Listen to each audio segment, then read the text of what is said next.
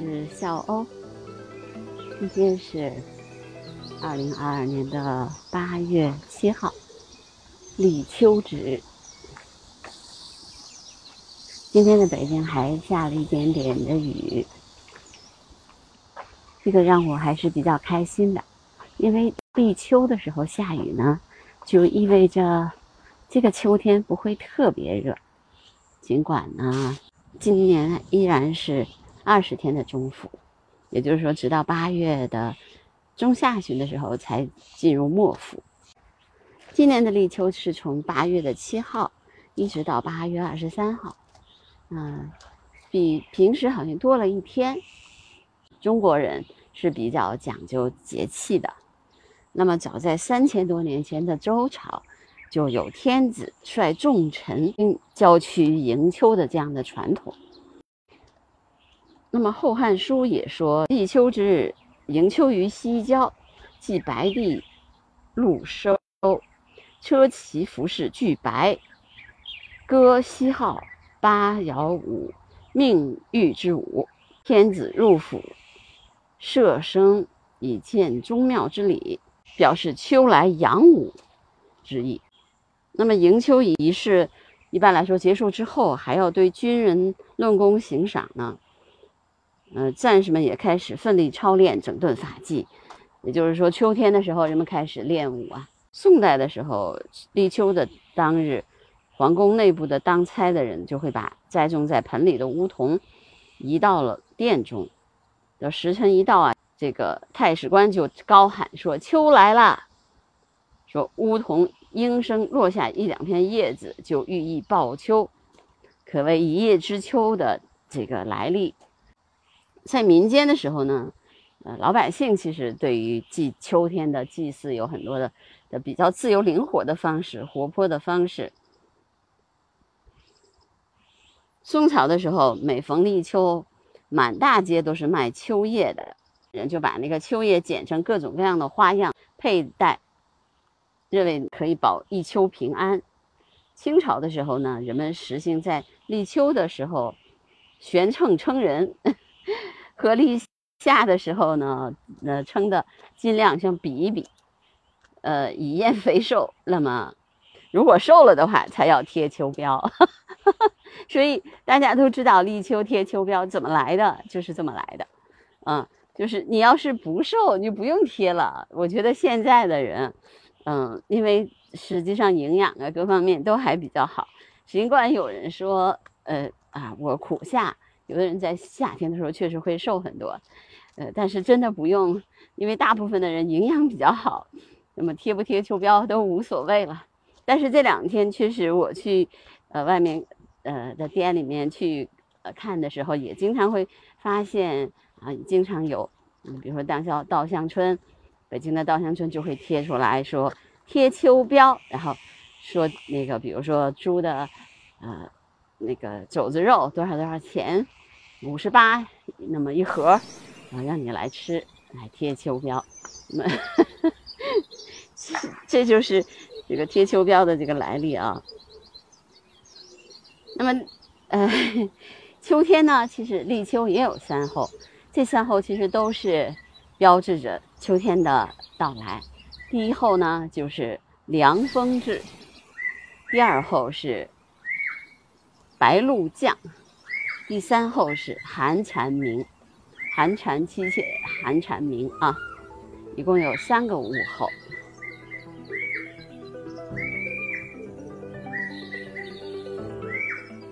立秋一候，凉风至。那么立秋的第一个五天，刮风的时候呢，人们就开始感觉到凉意、凉爽了。这个时候的风就不是暑天当当中的热风了。古代的人呢，一般来把这个西风称为秋风。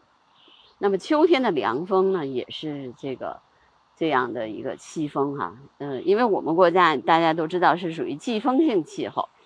所以呢，一这个一到一到这个秋天，一直到来年的春天，其实刮的都是西北风，那这个风呢就比较凉。嗯，古代代的人其实对秋风的观察判断呢，基本上就是以阴阳五行作为一个标准。但是季风性气候呢，其实我们国家就是在秋天的时候就受这个海陆热热力的性质的差异啊，因为这个影响确实盛行西风。这个风呢，就从陆地吹向海洋的。我们知道，反过来就是海洋吹向陆地的风，我们说是夏季风。立秋有风，立秋有雨，都是意味着这个这个秋天的呃这个季节的这个重要性。如果说立秋这天没有风的话，说明陆地和海洋的气压处于平衡状态，冷空气进不来，热空气也无法上升，空气不能流流动，所以不会出现降雨的天气。人们都说哈，就是立秋这天下雨特别好。我今天就是比较高兴的是，北京下了两场雨，尽管不是很大。人们说这个立秋有雨年样样收，立秋无雨是空秋。那个因为这个时候其实玉米啊、水稻啊还在处于生长阶段，有雨的话，那么对于丰收来说非常的重要。而且如果没有，如果立秋这天不下雨，还还有这个秋老虎这么一说。人们说山伏加一秋，秋后加一伏嘛。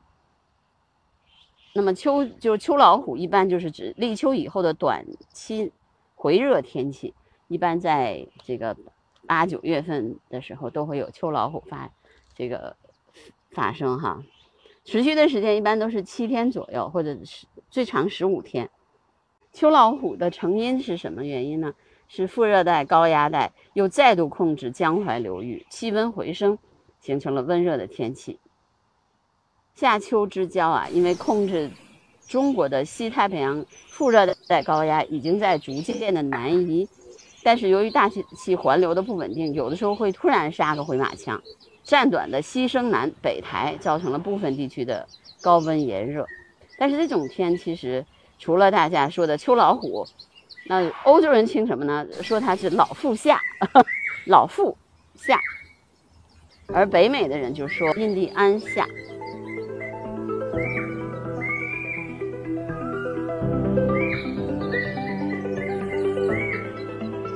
立秋的二后是白露降，立秋的第二个五天呢，大地早晚会有雾气产生，我们说的就是我们说的秋雾。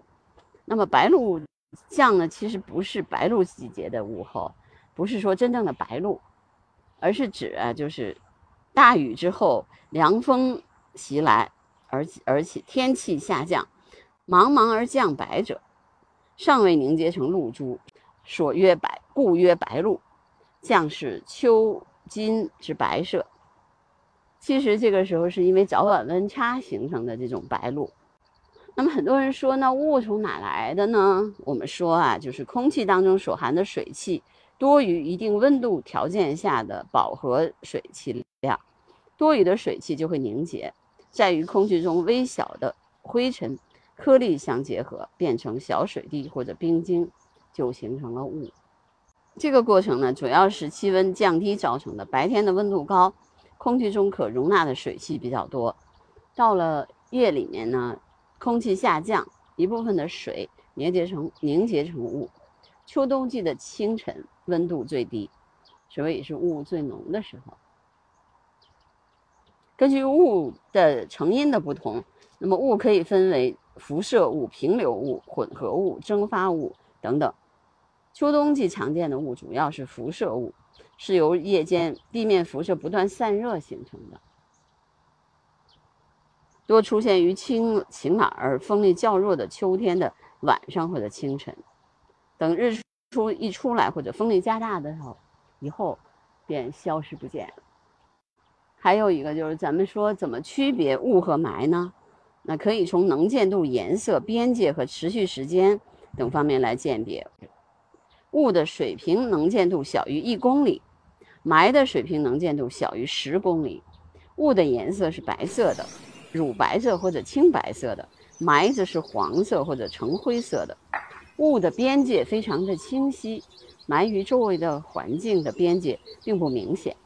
雾一般出现在午夜或者清晨，霾在一日之内的变化特征并不明显，可以持续很长的时间。地球的第三候寒蝉鸣。立秋的第三个五天，寒蝉开始鸣叫。寒蝉是蝉的一种，比一般的蝉要小一些，青赤色，有黄绿斑点，刺是透明的。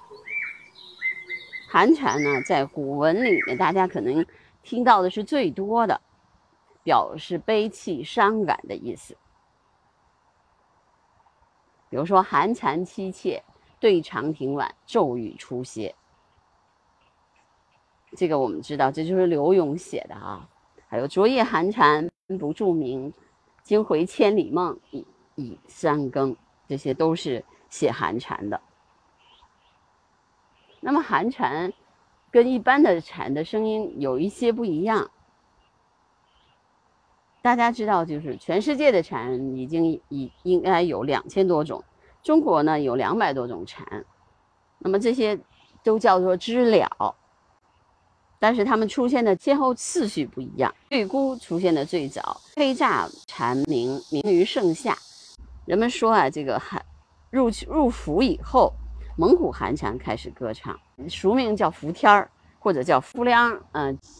它是颜值最高的蝉啊，周身都是碧绿色的，头部头背部闪烁着碧玉般的色彩，而且非常典型的知了这种声音。在莫府的时候，有有一种蝉叫斑透赤蝉，它叫鸣鸣蝉，也叫鸣愁或者叫乌鹰蛙。其实它身体比较短，而且比较宽，体色呢就是灰绿色的，叫声很奇特，乌鹰乌鹰乌鹰蛙。这种蝉呢，在一般来说，在城市里面听不到，农村经常能够听得见。不同的蝉不光羽化为虫的时间不一样，而且就连鸣唱的时段也不一样。比如说，鸣鸣蝉是早起的虫子，喜欢在五清晨五六点就开始唱；蒙古寒蝉是夜间歌手，偏爱那个宁静夜晚独自唱歌。鸣鸣蝉吧，有一种蛾子特别喜欢，就是当拿它当祭主。他们用腹部的这个这个齿钩牢牢地抓住蝉，靠吸食它的蝉叶为生。羽化就是它破茧化羽化的时候，就是这个鸣鸣蝉被榨干的时候。所以这种这种这个寄生现象也是在昆虫界比较少见的。所以我所以我们说这个寒蝉呢，真的是有一点凄切，不光是它声音的凄切，还有它的本身的命运也比较凄切。对于我来说呢，呃，其实，嗯，秋天也意味着忙碌的开始。作为一个自然观察者，我呢，早就是秋天的时候，还是特别喜欢去山里面呀，去这个呃开阔的湖上啊，或者是河河道里面去观察自然，体验那个秋天慢慢降临的感觉。送夏迎秋，那么鸟儿也开始南迁。我们又要忙了，因为呃，其实从三半鸟走了以后，这段时间我就稍微休息了一下，没有特别特别多的时间出去观鸟，因为人总是有一段时间是需要休整的。但是，一到秋天，我们又在忙了，一个是我们要需要，呃，有一些夏天嗯计划秋天需要完成的事情，我们也希望能够五谷丰登，在事业上，在我们呃每个人的人生当中，总有一些。丰收的喜悦，那么我也希望能够在我的播客里面继续给大家，更多的知识，更多的快乐，也希望我们互相陪伴，好吗？那我今天的播客就到这儿吧。还是那句话，如果你喜欢我的节目，希望订阅、评论、转发。如果呃你有什么需要和我讨论的，就在评论区留言。好，拜拜。